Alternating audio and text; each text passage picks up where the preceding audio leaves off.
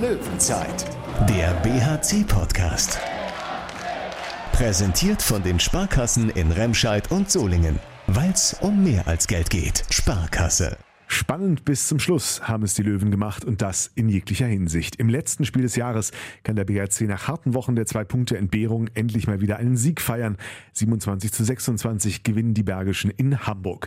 Aber auch das hieß für die Fans zittern bis zum Schluss, denn beinahe wäre die Aufholjagd des BRC unbelohnt geblieben. Natürlich ist das Wille, sich dagegen zu stellen. Ähm, und das sieht man vor allen Dingen, als wir dann diese Phase haben, wo wir aufholen. Von daher zählt dann ausnahmsweise das Ergebnis am Ende heute, wenn ich nach Hause fahre. Ähm, und damit sind wir sehr einverstanden. Ja. Jede Menge Aufregung gab es aber nicht nur in der Schlussphase, sondern auch noch danach. Also erstmal bin ich sehr erleichtert, dass es unserem Sigi ganz gut geht ist auf dem Weg ins Krankenhaus. Aber es sieht aus, als würde er sich erholen, das ist das Wichtigste und das macht mich heute am glücklichsten. Was da abseits der Kameras noch passiert ist, das klären wir gleich. Sprechen mit David Schmidt und BRC-Coach Sebastian Hinz im Interview und nach einem Ausblick auf die kommenden Wochen der Winterpause darf ich hier noch eine Getränkebestellung aufgeben. Und damit hallo zur Löwenzeit. Ich bin Thorsten Kabitz von Radio RSG und aus Hamburg zugeschaltet ist Handballexperte Thomas Rademacher aus der Sportredaktion des Solinger Tageblatts. Hi Thorsten. So, inzwischen hat sich der Puls auch wieder normalisiert, aber was war das denn bitte für ein Spiel gestern, Tom? Eine Runde wilde Maus auf dem Hamburger Dom ist eine Butterfahrt dagegen, oder? Das war ja mal ein dramatischer Jahresabschluss, vielleicht sogar äh, das dramatischste Spiel im gesamten Jahr, wenn man die Gesamtsituation betrachtet, dass der BRC zehn Pflichtspiele in Folge nicht gewonnen hat. Und jetzt äh, siegt er in so einem Spiel äh, in Hamburg. Also da war ja wirklich alles drin. Äh, Tumulte, Chaos, ähm, ein, ein Hin und Her. Äh, man hat klar zurückgelegen, holt wieder auf, ist in Führung, gibt eine Führung wieder ab. Und am Ende äh, sind es auch Schiedsrichterentscheidungen, die äh, mordsmäßig eng sind und äh, ja, tatsächlich, tatsächlich nicht angenehm zu pfeifen, dieses Spiel, äh, garantiert. Also wirklich Wow, das war echt ein äh, spannendes Spiel. Ähm, da verliebt man den Handball. Das macht echt Spaß. Ähm, aber es ist auch äh, ein Plädoyer für den Videobeweis, finde ich. Äh, denn das kann keiner, was da am Ende passiert ist, kann keiner in so einer kurzen Zeit äh, einfach erkennen, äh, diese Momentsentscheidung. Also da würde es Sinn machen, tatsächlich, dass man nochmal nachsieht, ähm, dass man so irgendwie so eine Challenge hat oder so, jeder Trainer zwei Stück und dann guckt man sich dann diese äh, Schlüsselszenen nochmal an. Also irgendwie so eine Lösung äh, kann ich mir da langfristig mal ganz gut vorstellen, aber ja, gibt's ja nicht, also was für ein Finale und was für ein glücklicher Sieg. Dann arbeiten wir es nochmal der Reihe nach durch. Erstmal, oder ehrlich gesagt ziemlich lange, sah es ja nicht so aus, als würde es was mit der erhofften Jahresschlussbelohnung für den BRC. Ja, fangen wir erstmal mit den ersten 45 Minuten an. Ich finde, das kann man ganz äh, zügig zusammenfassen. G äh, grob gesagt ist der HSV einfach die bessere Mannschaft. Ähm, in der Deckung kriegt der BRC eigentlich die ganze Zeit nicht so richtig Zugriff auf sie. Ähm, tut sich im Angriff auch phasenweise zumindest schwer. Äh, es gibt auch mal bessere Situationen, wo Lukas Stutzke zum Beispiel ganz wichtige Tore macht, dass man irgendwie dran bleibt. Also man gibt sich die ganze Zeit nicht auf. Thomas Mirkwa hat auch einige Paraden. Also so richtig weglaufen kann der HSV nicht. Ähm, aber ich möchte sagen, als es dann 17:21 steht, 17 Minuten vor Schluss, ähm, da braucht es schon ja eine ordentliche Willensleistung ähm, dass man das Spiel noch dreht. Und das ist eigentlich die, die beste Nachricht äh, des Abends, dass der BRC sich von so einem Rückstand und vielen Negativerlebnissen noch erholt hat und dieses Spiel einfach noch auf den Kopf stellt. Das wäre in Minden beispielsweise undenkbar gewesen. Und selbst Folgewoche in Lemgo, als der BRC umgekehrt zu gestern den Großteil der Partie dominiert hat, ist man ja dann von den Lipperländern doch noch eingefangen worden. Hätte in Hamburg beinahe auch passieren können, dass es mit demselben Ergebnis 27-27 ausgeht, kam dann aber anders. Da hat man 17-21 einen 6 zu 0 Lauf. Ein ganz starker David Schmidt in der Phase, der wichtige Tore macht. Ähm, Arno Gunnarsson hat auch sehr gut gespielt, hat ganz wichtige Tore auch gemacht in dem Spiel, hat ähm, den einen 7 Meter Länder gemacht rein, äh, hat er verwandelt, aber insgesamt eben sechs Tore, äh, kein Fehlversuch, auch starkes Spiel von ihm, auch in der Crunch-Time sozusagen. Dann ist der BRC vorne mit zwei Toren, dann sogar mit drei Toren und ja, gibt das wieder aus der Hand. Irgendwie hatte ich da den Eindruck, ganz kurz, fehlt da nochmal so ein bisschen die Überzeugung. Da war dann so ein bisschen Angst vorm Gewinnen da. Wir gewinnen das jetzt wirklich und dann Vielleicht ist man so ein bisschen kurz in den Verwaltungsmodus gegangen, was natürlich gar nicht geht. Man musste genauso aggressiv weitermachen. Äh, das ist nicht ganz gelungen. Zumindest kam Hamburg dann mal ganz schnell wieder ran. Also die hatten, der BRC hat ja auch Johannes Bitter geknackt. Das war alles wunderbar. Aber ja, dann äh, hat Jens Wortmann einen gehalten, also der Nachfolger von Bitter. Da hat man einen doofen technischen Fehler vorne gemacht durch ähm, Tom Kare Nikolaisen.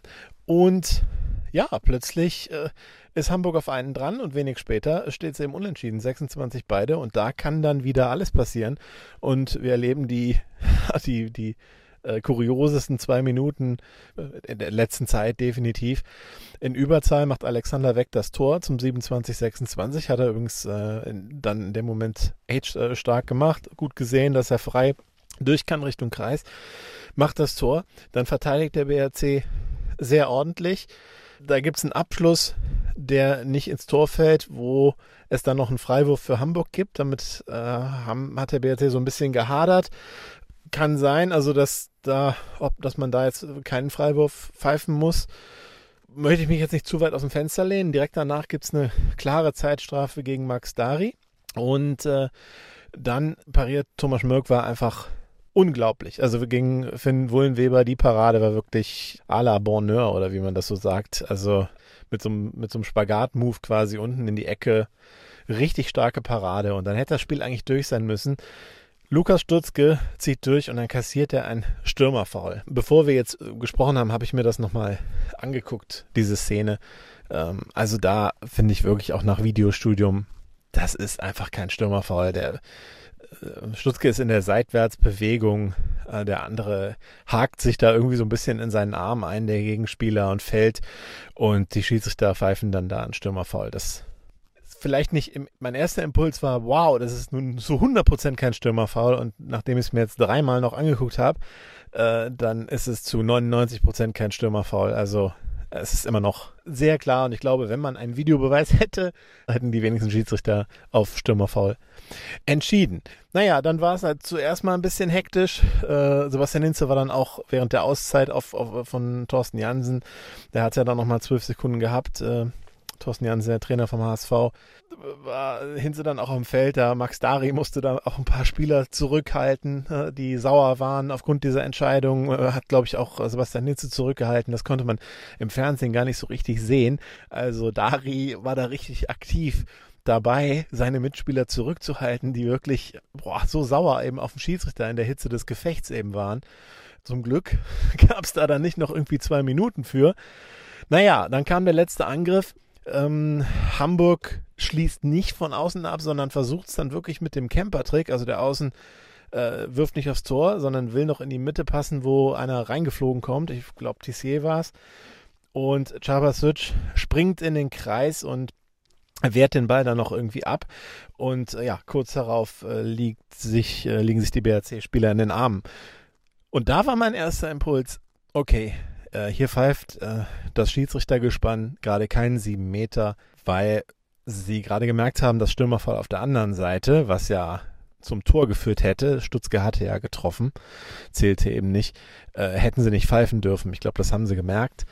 Und äh, dann haben sie sich da ja so ein Stück weit nicht getraut, auf sieben Meter zu, zu entscheiden. Vielleicht war das auch so, ähm, aber mein erster Impuls war, dass es auf jeden Fall ein 7 Meter war. Was sagt dir da das Videostudium? Das habe ich mir auch nochmal angeguckt. Das ist nicht ganz aufzuklären durch die Kameraperspektive, die man dann da auch hat. Aber ich bin mir gar nicht mehr so ganz sicher, ob äh, das nicht doch auch regulär war. Also Chaba wehrt den Ball ab, ob er da wirklich schon im Kreis steht. Als ich das Spiel live gesehen habe, dachte ich, ja, der steht auf jeden Fall schon im Kreis. Jetzt in der Wiederholung bin ich mir nicht mehr ganz so sicher. Also, naja, es ist ja auf jeden Fall gut gegangen. Am Ende hat der BRC äh, zwei Punkte und die sind nun wirklich ja absolut erleichternd und äh, da kann man wirklich mit einem guten Gefühl dann jetzt in die Winterpause gehen. Auch wenn man in dem Spiel lange Zeit nicht geglänzt hat ähm, und eigentlich nur zehn Minuten hatte, die so richtig gut waren. Diese zehn Minuten waren aber wirklich überragend gut. Das war eine super Phase, dieser 6 zu 0 Lauf und auch noch kurz danach die Phase, äh, die war richtig gut und alles andere, naja, jetzt hat man auch mal einen glücklichen Sieg gesammelt. Ich glaube, das ist halt für die Moral auch super und das Gute ist, dass man eben nicht aufgegeben hat. Denn das brauchte man ja nun echt, um so ein Spiel zu gewinnen. Rudelfunk. Was für ein Brocken da auf ihm gelastet hat, das war den BRC-Spielern nach der Schlusssirene wirklich anzusehen. Sind da endlich mal wieder gehüpft wie die Schneekönige auf dem Feld. Bei Trainer Sebastian Hinze sieht das immer etwas cooler, mitunter auch kühler aus. Aber nach dieser aufgeladenen Schlussphase konnte auch er seine Emotionen dann nicht ganz verbergen. Das Interview mit Tom. Sebastian Hinze 27, 26 irgendwie gewonnen, würde ich sagen. Bist du erleichtert? Klar, wir haben eine lange Serie ohne doppelten Punktgewinn, haben nur zweimal unentschieden gespielt in dieser Phase. Von daher äh, sind wir alle erleichtert, dass es heute zu zwei Punkten ähm, gereicht hat. Ähm, ich denke, am Ende dann auch ähm, nicht unverdient äh, in den letzten Minuten. Ähm, können das auch, äh, glaube ich, dann früher zumachen, aber wir haben es dann zugemacht. Von daher ähm, zählt dann ausnahmsweise das Ergebnis am Ende heute, wenn ich nach Hause fahre. Ähm, und damit sind wir sehr einverstanden. Ja, ja ihr habt, äh, ich glaube, 17 Minuten vor Schluss war es, habt ihr noch mit vier hinten gelegen. Dann eine äh, richtig gute Serie gehabt und eigentlich, naja, Momentum, alles war auf eurer Seite, aber äh, Hamburg gleicht es trotzdem nochmal aus. Also erstmal vielleicht das, das Gute, wie habt ihr es geschafft, das noch zu drehen? Also ist ja dann schon auch Wille, ne? Natürlich ist das Wille, sich dagegen zu stellen. Ähm, und das sieht man vor allen Dingen, als wir dann diese Phase haben, wo wir, wo wir aufholen ähm, glaube ich, sieht man schon, dass ähm, wir eigentlich die ganze Zeit hinterhergerannt haben, dann auch so die äh, mentale Hoheit über das Spiel haben. Ne? Also wir können auf einmal sehr viel gewinnen in dem Spiel. Hamburg hat die ganze Zeit das Spiel ähm, eigentlich souverän gestaltet, hat dann natürlich deutlich mehr zu verlieren am Ende. Ähm, und dann vor allem die Deckungsleistung in den letzten zehn Minuten äh, und in den Quantstand-Situationen ist ganz sicher Mentalität. Ähm, aber die hatte Hamburg auch. Wir haben einfach dann ähm, sicherlich ein paar, paar äh, Individualleistungen gehabt am, am, am Ende über David Schmidt aus den äh, Isolationen, die wir schaffen, wo er wirklich gute Situationen ähm, ohne Block bekommt, die er dann reinmacht. Ähm, und wir äh, haben auch zwei, drei wichtige Paraden gegen Ende. Und dann kommt eben äh, Hamburg dann doch nochmal zurück. Das war dann einfach so ein bisschen ja, Nervosität vorm Sieg sozusagen, technischer Fehler, Kare und ich glaube, ein nicht so guter Abschluss war dabei oder sowas. Schnell war Hamburg wieder da. Ja, es ist sicherlich so diese, diese Überzahl, die wir in letzter Zeit eigentlich sehr gut spielen ähm, in, in dieser Phase, die letzten zwei Überzahlsituationen, die wir da nicht gut spielen, technischer Fehler, äh, Alex, glaube ich, einen Wurf übers Tor. Und dann natürlich, ähm, wenn man diese Erfahrung in den letzten Spiele gemacht hat, ist es so, dass wir dann in den letzten Minuten auch im 7 gegen 6 dann äh, durchatmen nach einem Ballgewinn, anstatt weiter ins Tempospiel zu gehen. Ähm, das macht ein BRC, der emotional eine Hoheit hat, der äh, äh, gerade eine Serie hat, der sagt, okay, jetzt machen wir das Ding zu und gehen weiter in unser Tempospiel. Ähm, wir waren dann eigentlich froh, dass wir jetzt kein Tor kassiert haben und müssen uns dann im Angriff schwer tun, resultieren dann ein paar Fehler draus im Angriff auch. Ähm, ich finde aber, dass es nur zwei, drei Angriffe waren, wo wir wirklich so ein bisschen äh, das Tempo rausgezogen haben. Ähm, danach war es wieder in Ordnung. Ähm, und von daher, ja, natürlich ist der Sieg glücklich. Ähm, es war ein enges Spiel dann am Ende. Ähm, aber ich glaube schon, dass wir uns das Spiel ein, ein Stück weit auch ähm, wiedergeholt haben heute. Da müssen wir noch ganz kurz auf die äh, äh tumultartige Schlussphase gehen. Alex Weck macht das 27, 26, ich sag mal 80 Sekunden vor Schluss. Da habt ihr eine ja, Phase der Verteidigung. Ähm, Thomas Schmirk war Held. Starke Parade, ich glaube rechts unten. Und ja, dann äh, muss Hamburg natürlich auf offensive Deckung stellen. Lukas Stutzke zieht durch. Und mal im Ernst, das, da kann man doch keinen Stürmer verpfeifen. Ja, also äh, ich sehe es auch so, dass es, äh, na, also es ist, es ist in voller Bewegung. Äh, ich muss mir nochmal angucken, aber ich reg mich ja auch auf äh, oder bin sehr emotional, weil ich sage, das ist einfach äh, ganz weit weg von einem Stürmerfoul. Äh, also ein, ein prellender Spieler in der seitlichen Bewegung. Ähm, aber gut, es ist gut gegangen und es war sicherlich ein sehr schwerer Job für die Schiedsrichter heute, viel Stress von beiden Bänken. Ähm, aber trotzdem finde ich, ähm, auch in dem vorletzten Angriff, die äh, haben wir vorher schon einmal den Ball vor der Zeitstrafe äh, gegen Max Darry, ähm, die Parade gegen äh, Forstbauer. Ähm, auch da finde ich den Freiwurf dann zu viel. Die zwei Minuten ist dann, dann völlig legitim, aber wie gesagt, muss ich mir nochmal angucken. Ähm, aber es ist natürlich so, dass es sehr, sehr bitter ist. Die machen auf ähm, in eine Manndeckung. Äh, wir machen auch das Tor aus einem 1 gegen 1. Ähm, ja, also wenn, wenn du das bestätigst, sage ich auch, ist kein Stürmerfoul, aber ähm, es ist ja gut gegangen. Und dann hat man dich auch auf dem Feld gesehen, was ja selten ist während des Spiels. Es gab eine Auszeit, aber ich war auch schon, äh, ja, schon nicht so zufrieden. Ja. Dann am Ende versuchen die es mit dem Camper. Chaba wehrt den Ball irgendwie ab, ob er jetzt im Kreis steht oder nicht, aber vielleicht dann auch die Gelegenheit, weil, die Schiedsrichter gemerkt haben, er war nicht ganz richtig, Konzessionspfiff oder sowas? Das glaube ich nicht, ähm, weil sie das ganze Spiel nicht äh, gemacht haben. Es ist ähm, ich weiß es auch nicht, äh, äh, ob er drin stand oder nicht, ob es eine knappe Entscheidung war, ob sie es gesehen haben, aber sie können nur pfeifen, was sie sehen. Und wenn sie es gesehen hätten, bin ich mir sicher, hätten sie es gepfiffen, wenn es denn äh, im Kreis gewesen wäre. Danke, gute Winterpause. Ein erleichterter und zufriedener Sebastian Hinze. Zufrieden konnte er soweit aber auch sein. Wenn wir nochmal so auf die einzelnen Leistungen schauen, Tom, richtige Komplettausfälle gab es da gestern eigentlich nicht. Und auch einige derjenigen, die zuletzt doch, naja, häufiger äh, enttäuscht haben oder nicht so treffsicher waren, konnten sich wieder besser präsentieren. Also David Schmidt mal wieder wirklich gutes Spiel, eben auch hat auch individuelle Stärke ausgespielt. Ich fand Lukas Stutzke, gerade in den Situationen, als es nicht so lief, fand ich, dass er noch richtig Zug zum Tor hatte. Das, das fand ich gut. Und Arno Gunnarsson eben eine sehr gute Quote, hat jetzt nicht mega auffällig gespielt, aber hat das gemacht, was, was man ja von ihm haben will. Hat von außen gut getroffen. Das äh, war wirklich, wirklich fein. Und ich fand auch insgesamt, dass dass wieder so richtig Feuer drin war. Das war echt ein Spiel mit ganz viel Feuer von beiden Seiten natürlich. Und ja, auch Jeffrey Boomhauer, der hat ja dann in der zweiten Halbzeit gespielt, nachdem Tobias Schmitz schon wieder angefangen hatte. Ähm, der hat aber zweimal für einen Wechselfehler zwei Minuten gekriegt und dann durfte Boomhauer dann nach dem zweiten Mal auch draufbleiben. Und äh, er hat zwar einen vergeben von außen, hat aber auch einen wichtigen gemacht und vor allem hat er, äh, war auch sehr schnell, äh, direkt eine seiner ersten Szenen war, äh, als er, da hat er einen Ball noch abgefangen in der, in der Deckung. Also auch verbessert, äh, Jeffrey Boomhauer. Vielleicht war das ja auch so ein bisschen ein Weckruf für ihn zur richtigen Zeit, sag ich mal, wenn ihm da so ein, ja, ein junger Spieler aus der zweiten Mannschaft vorgesetzt wird, ist sicher nicht angenehm für einen etablierten Bundesliga-Profi. Und naja, Vielleicht hat das ja psychologisch auch so ein bisschen was bewirkt. Über einen müssen wir noch sprechen, der gehört zwar nicht zum Kader, ist aber ein wichtiger Teil der BRC-Familie und das schon aus SG Sportringzeiten sogar, nämlich Sigi Knappig. Ja, nach dem Schlusspfiff gab es noch eine Szene, das hatte ich erst gar nicht so mitbekommen. Sigi Knappig, der Betreuer vom BRC, ist da irgendwie so ein bisschen zusammengesackt, saß dann auf dem Stuhl, war wohl kreidebleich und äh, ihm war wohl schummrig. Da war noch mal kurz ein bisschen Aufregung und er konnte hinterher auch gehend aus der Halle raus. Also es war jetzt nicht so, dass er bewusstlos war oder so, aber es war schon eine ja, so, so ein klein bisschen beängstigend und äh, der BRC hat ihn dann auch äh, noch ins Krankenhaus gebracht, wo er dann auch äh, dann wohl die Nacht in Hamburg verbracht hat. Also an dieser Stelle gute Besserung. Ja, alles Gute auch von mir. Das hat mir tatsächlich gestern Abend äh, auch ein bisschen Gänsehaut gemacht. Ich habe nämlich die Tage noch drüber nachgedacht, nochmal so über diese Krisenphase des BRC nachgedacht und wie das so anfing, was da so war. Und da fiel mir das Wetzlar-Spiel, das abgebrochene Wetzlar-Spiel in der Unihalle ein.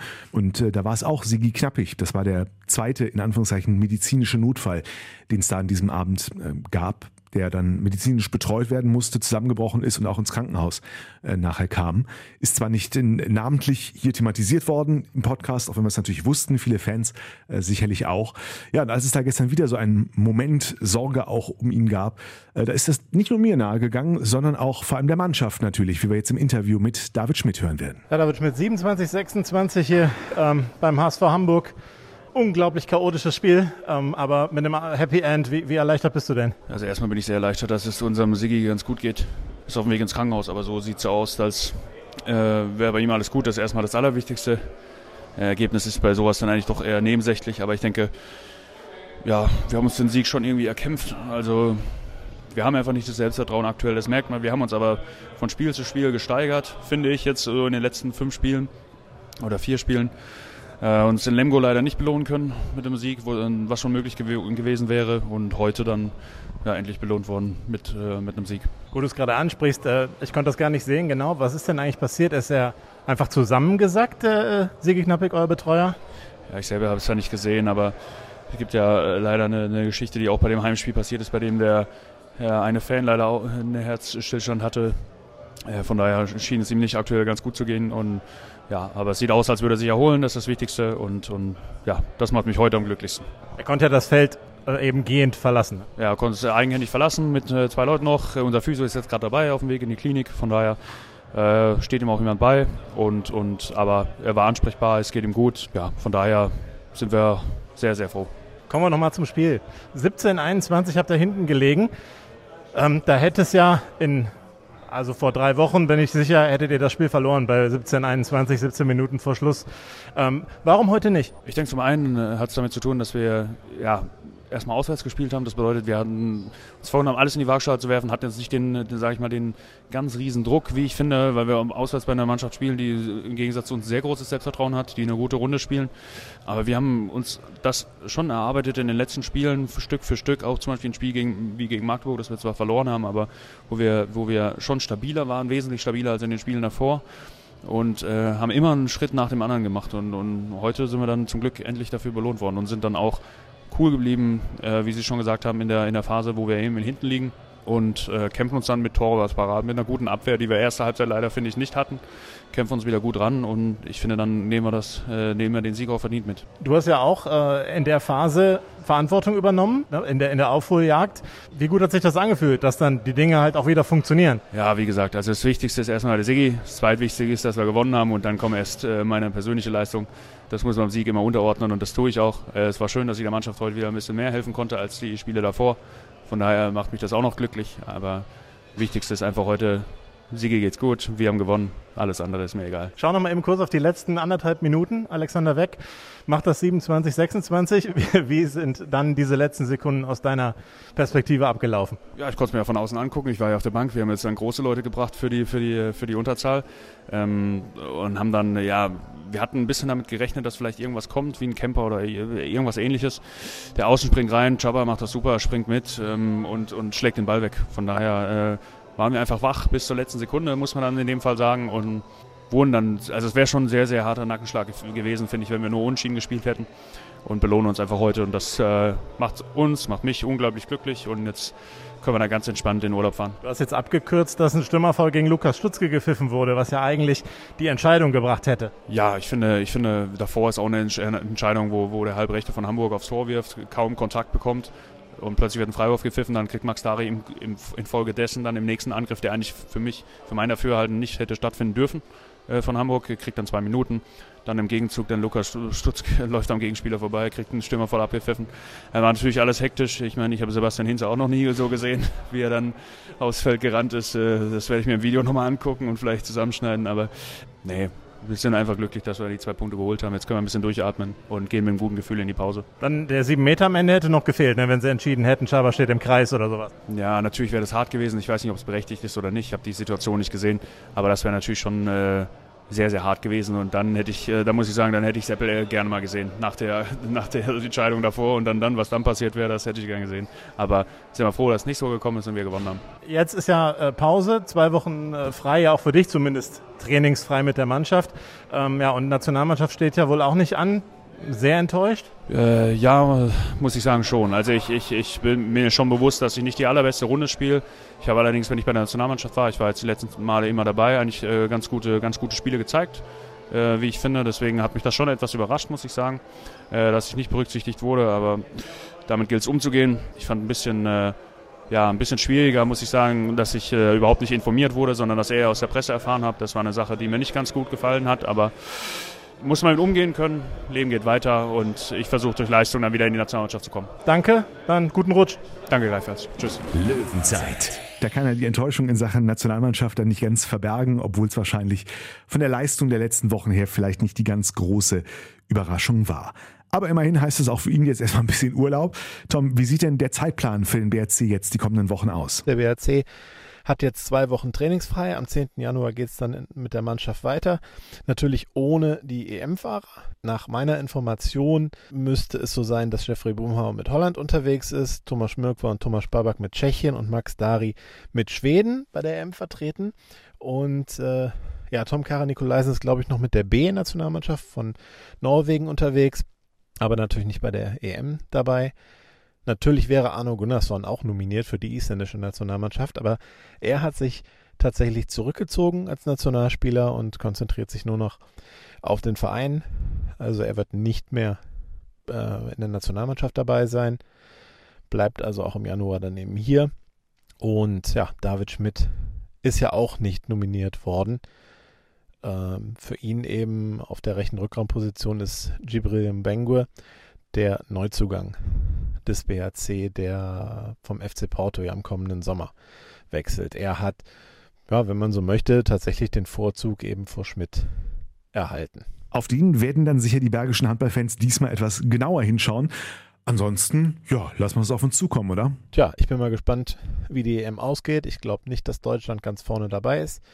Ja, so aus BRC-Sicht ist das ja auf jeden Fall jetzt mal doch eine etwas entspanntere Winterpause, dass man jetzt dann noch diese drei Punkte geholt hat. Wo du die drei Punkte jetzt so betonst, ich, hätte es von mir aus nicht angesprochen, aber möchtest du noch etwas sagen, mich noch etwas fragen vielleicht? Ja, zum Abschluss bleibt mir zu sagen, höchster Respekt, der Thorsten Kabitz.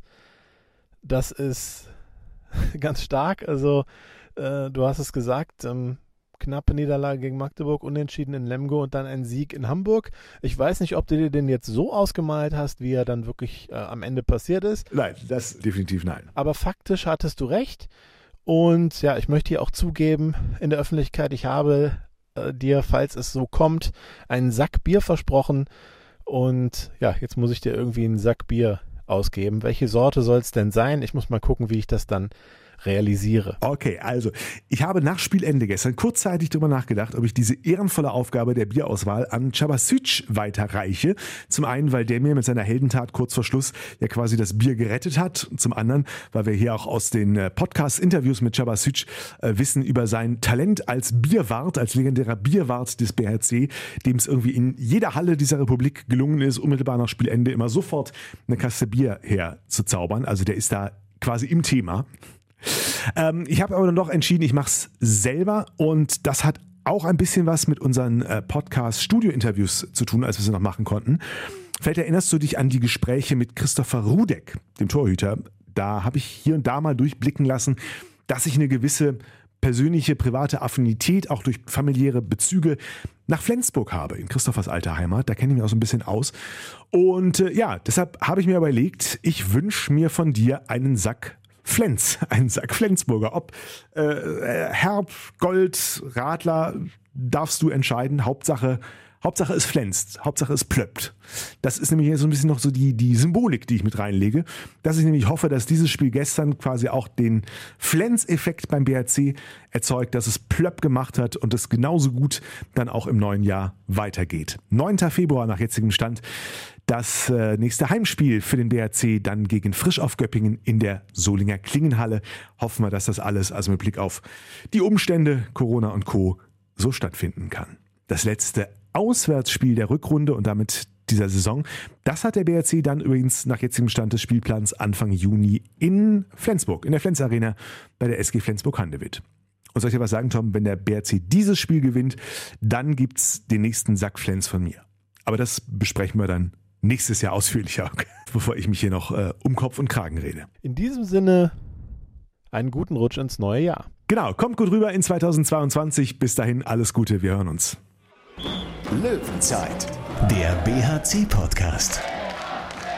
Präsentiert von den Sparkassen in Remscheid und Solingen. Weil es um mehr als Geld geht. Sparkasse.